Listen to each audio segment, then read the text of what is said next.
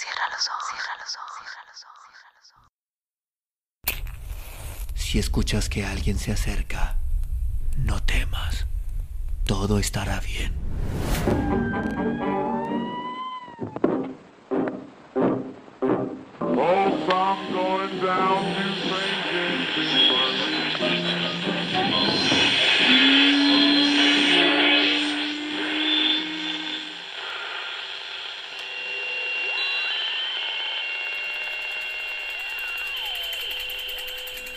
Estás escuchando, Crónica, Crónica Lunares, el lugar, el lugar donde, donde entra por tus entra por tus oídos. Bienvenido. La piedra de Juluapan. Gregorio Torres Quintero. 1. Al noreste de la ciudad de Colima, y a distancia no muy larga, apenas la suficiente para ver los montes se vean azules, se eleva un cerro largo, bastante elevado llamado Juluapan, en cuya falda y casi a la mitad del franco se eleva una enorme roca que por la escasa distancia no se alcanza a colorear bien de azul. Dicha roca se destaca sobre el fondo índigo de la montaña como una ergida e inmensa catedral. Tan notable peñón es que aquellas cosas que no se escapan de la mirada de nadie, y yo, desde muy niño, lo contemplaba con cierto místico respeto por las relaciones fabulosas que tocante a él corrían de boca en boca entre los rapaces de mi edad. No guardo recuerdos precisos de todo lo que entonces oí decir, pero hay uno que ha persistido imborrable a través del tiempo y al que me voy a referir. Al pie del cerro existe un pueblo de indios llamado también Juluapan. Y me decían, cosa que aún es corriente en aquellas regiones, que la piedra queda exactamente arriba del pueblo a gran altura y que para evitar que ruede hacia el villorio y aplaste a toda la población, los indios la tienen sujeta con cables y aún con cadenas. Que esa precaución data de tiempo inmemorial. Y aún me decían que esa amenaza sempiterna era en señal de castigo, no sé por qué graves crímenes cometidos contra los dioses por los moradores en épocas lejanas. La tradición, al llegar ahí, se obscurecía, se borraba, más bien se truncaba, dejando en el alma del oyente el peso de un gran misterio. Y yo, al contemplar desde lejos la inmensa roca erguida, me imaginaba las enormes cadenas, los nudosos cables, gruesos como troncos de árboles, largos como centenares de varas, tirantes como cuerdas de arpa, sosteniendo el gigantesco monolito, pero comenzando a podrirse por lo viejo. ¿Qué será del pueblo y de la gente si la piedra cae? Me preguntaba interiormente y sentía oprimirse mi alma de niño al pensar en la tremenda catástrofe. Pero, ¿por qué no se van los indios de ahí? preguntaba a los compañeros de mi infancia. ¿Por qué no se van a otra parte? Porque no pueden. El castigo consiste en que ahí han de estar, con la piedra encima, amenazando caer eternamente y no lo saben si han de caer de día o de noche. Y nunca pude penetrar la razón de aquello. 2. Cuando crecí, siendo adolescente, hice un viaje a caballo hasta más allá del cerro de Juluapan. Al ir caminando hacia la roca, no podía apartar la vista de ella.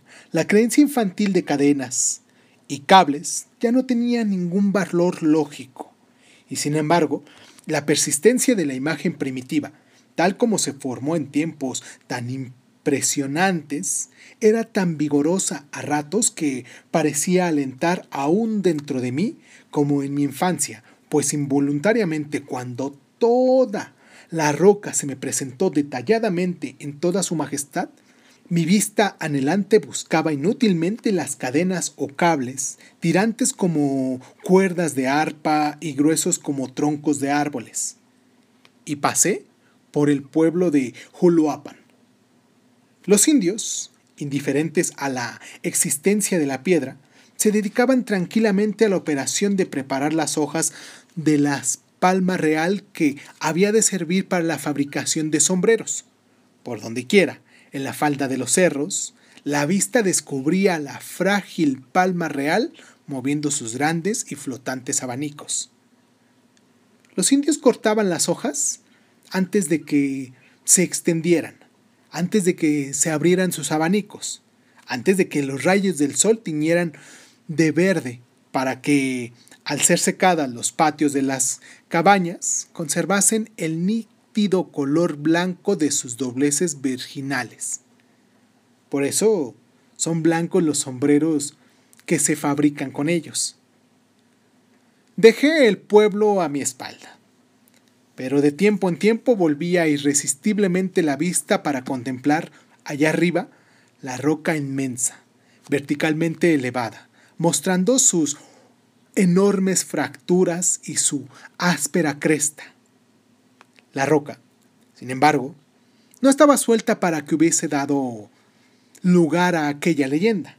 Salía del cerro como un brote peñascoso, elevándose a gran altura. Estaba clavada en el franco de una montaña, y apenas si en su parte superior se divisaba una que otra planta, como higueras silvestres, magueyes y cactus. 3. Más tarde, siendo hombre, volví por aquellos lugares y me detuve en un pequeño rancho, casi inmediatamente bajo la piedra. Desde el corredor de la cabaña del propietario se distinguía perfectamente el enorme peñasco. Y naturalmente la conversación giró sobre aquel accidente del cerro. Nadie había podido subir hasta él, por lo fragoso del terreno, y en realidad nadie sabía cómo era ni qué había en ella. Estaba entre las personas que acompañaban al propietario un individuo por demás interesante. Era un viejo indio, ilustrado, legüelo, hábil y algo poeta.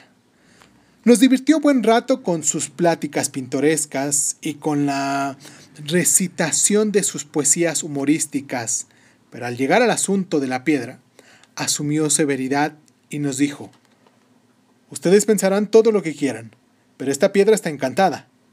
Allí hay encerrados grandes tesoros que datan desde los tiempos anteriores a la era cristiana. Esa piedra no es más que un templo, quizás una pagoda india, cuyas puertas están cerradas para nosotros los mortales y pecadores, pero en un día del año se abren y se oye el rumor de las plegarias. Yo he visto el humo de incienso elevarse en las mañanas, muy blanco y sutil.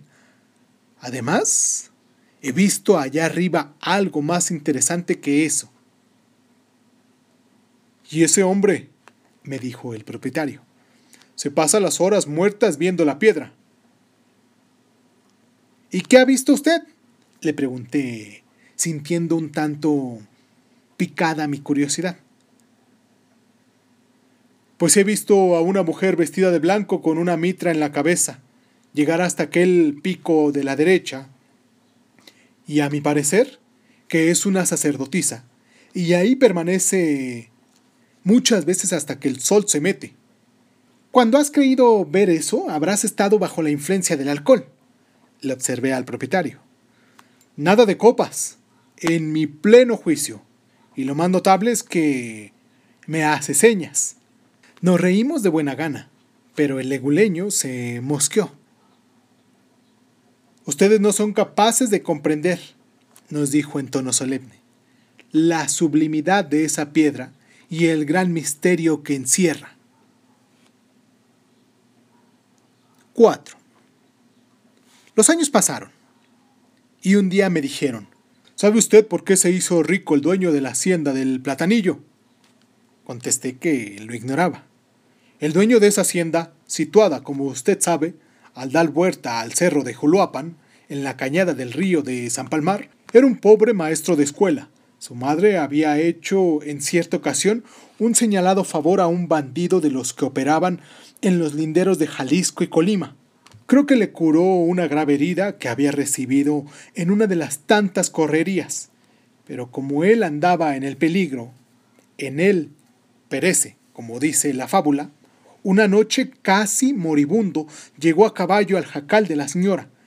Comprendió que iba a morir, le reveló la existencia de un tesoro en la piedra de Juluapan. No se sabe si el tesoro era producto de los latocinios o de otro origen. Lo que hay que decir es que tal bandido era perfecto conocedor del cerro y de todos sus rincones. El bandido murió, y el hijo de la señora, siguiendo las indicaciones del difunto, encontró el tesoro en la cueva de la piedra de Juluapan. Dejó la maestría y compró la hacienda. 5. Pero aquella piedra ha seguido siendo centro de creencias fantásticas. El dicho del leguleyo ha tenido, según parece, casi su completa comprobación. La relación es estupenda y aún se citan nombres. La relación se remonta a tiempos muy viejos, a un siglo antes de Jesucristo. Se habla de un rey mexicano llamado Ix, nombre que en azteca significa ojo, que gobernaba el antiguo reino de Colimán. Era rey poderoso que ejercía completo dominio sobre una rica y vasta comarca. Su capital era una ciudad brillante y hermosa, llena de soberbios palacios y suntuosos templos y rodeada de altas murallas con jardines colgantes como los de Babilonia. La corte de aquel rey era lujosa, como las cortes de Oriente. La fama de Ix y de su pueblo llegó hasta las remotas tierras asiáticas, lo cual no es difícil comprender, si se tiene en cuenta que por aquellos tiempos las flotas del Celeste Imperio cruzaban frecuentemente las vastas regiones del Grande Océano y llegaban hasta sus costas americanas a comerciar y a veces a guerrear. Pues bien, en cierto día de aquella edad remota, llegó a Tlalahuac, hoy Salagua, rada situada en el ángulo de la bahía de Manzanillo y que más tarde sirvió de astillero a Hernán Cortés y a otros exploradores españoles, una flotilla en el que venía un prócer chino de muy elevada alcurnia. Su nombre era Wang Wei. Sabedor X de la presencia de aquel noble personaje de las costas de sus dominios, acudió a darle la bienvenida y a ofrecerle la debida hospitalidad en su corte. El magnate chino aceptó la invitación con agrado y fue atendido en Colimán con todas las exquisitas consideraciones correspondientes de su rango.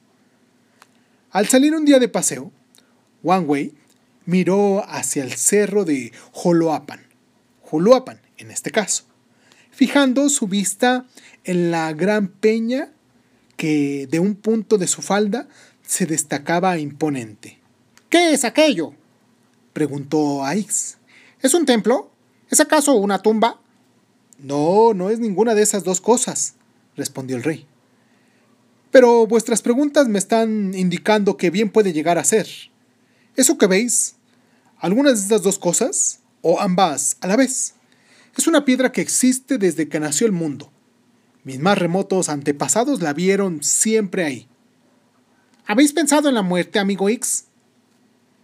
Soy demasiado joven para pensar en ella. La muerte no es propia de los viejos. Acecha también a los jóvenes y aún a los niños. Os preguntaba eso porque se me ocurrió una idea. Aquella piedra, tan notable a la vista, sería un buen monumento para guardar el sepulcro de un rey del país tan poderoso y magnífico como vos. Después de algunos días de grata permanencia en Colimán, Wang Wei volvió a sus naves. Antes de irse, hizo traer de su buque insignia un riquísimo regalo, consistente en joyas de Oriente, en el que abundan las perlas y los diamantes, y lo entregó a Ix con amistosas palabras. Ix correspondió a aquel presente con otro de joyas del país y con un regalo de diez mil bellísimas esclavas. X correspondió a aquel presente con otro de joyas del país y con el regalo de diez bellísimas esclavas. No fue la única vez que X y Wang Wei se vieron. Su mutua amistad se fortificó con aquellas entrevistas en el transcurso de los años. Wang Wei, como gran almirante del celeste imperio, recorría con sus poderosas flotas el grande océano y gustaba de visitar de cuando en cuando a su amigo X. Este debió haber tenido muy en cuenta la sugestión relativa al sepulcro, pues la tradición expresa, mejor dicho, documentos auténticos que cuando murió fue embalsamado su cadáver y luego inhumado en el magnífico sepulcro abierto de la roca de Juluapan. En aquella cámara mortuoria, que era grande y suntuosa, encerraron muchos objetos de la pertenencia del rey, juntamente con grandes tesoros, entre los cuales se contaban los regalos de joyas orientales que le diera su amigo. ¿Que cómo se ha sabido todo esto? Dícese que en el Museo de Europa, el conde de San Dionisio encontró una lápida grabada con caracteres chinos en el cual después de graves estudios que duraron meses, encontró noticias de la tumba de X y de la entrevista que éste tuvo con Wang Wei almirante chino. De la tumba se decía en la lápida que estaba señalada por una gran piedra al noreste de Colimán, en el cerro de Joloapan. Además, se hablaba de una rica cripta, de ricas galerías y de magníficos tesoros. Pero las señas de la situación de la tumba parecían al descubridor y descifrador de la lápida sumamente vagas una roca al noreste de Colimán y en un cerro. Hay tantas rocas al noreste de un lugar que juzgó imposible identificar el sitio en el que X había sido sepultado con sus tesoros. Además, el antiguo Colimán desapareció hace muchos siglos y la Colima actual no ocupa el lugar de la antigua corte de los reyes Colimontes y el conde de San Dionisio acabó por no dar importancia práctica a su descubrimiento. Pero al regresar a Europa de un viaje que hizo al Perú, resolvió visitar de paso nuestro país, desembarcando en Manzanillo y viéndose obligado a detenerse en Colima por pocas horas. Y sucedió que al asomarse por una ventana del hotel en el que se alojaba, su vista fue inmediatamente atraída por una gran piedra de Juluapan, que se destacaba imponente sobre el oscuro índigo de la famosa montaña. ¿Qué es aquello? preguntó el camarero. Es la piedra de Juluapan. Y un rayo de luz entró en su cerebro. Vínole el recuerdo de la, la pica y de la versión esculpida de carácter chinos. Tal vez Juluapan y Xoloapan son la misma cosa. Tal vez el que mandó grabar la lápida juzgó inútil dar señales precisas de la tumba, puesto que la piedra es de aquellas cosas que llaman desde luego la atención por sí solas. La roca, además, estaba en el noreste de Colima. Después de serias reflexiones, se convenció plenamente de que Aquella era la piedra de que hablaba la relación china. En consecuencia, se dirigió de incógnito al cerro legendario y ahí, ayudado por algunos indios, hizo cuidadosas exploraciones en la piedra y en torno a ella. Los indios creían que el extranjero lo hacía todo por simple curiosidad, pero el resultado fue completamente satisfactorio. El conde francés halló la cripta en donde se reposaba la momia de X, tres galerías adyacentes y que se comunicaban con la Cámara Real, estaban materialmente llenas de objetos artísticos y de gran valor. La momia tenía múltiples collares de riquísimas perlas, y a su lado, en el propio sarcófago, había varios códices bien conservados. En uno de ellos había junto a los jeroglíficos aztecas, caracteres chinos, a manera de traducción. Leyendo estos, supo de Wang Wei y de su amistad con X, según se ha expresado ya. Los demás códices Hablaban de templos, tumbas y ciudades sepultados bajo tierra, pero con señas precisas y bajo cuyas ruinas se certificaba la existencia de tesoros arqueológicos de gran valor. Para no hacerse sospechoso de la tumba de Ix, solo tomó las riquezas más fácilmente transportables y volvió a su patria, Francia, donde realizó algunos de los raros ejemplares recogidos, obteniendo en poco tiempo una fortuna de 20 millones de francos.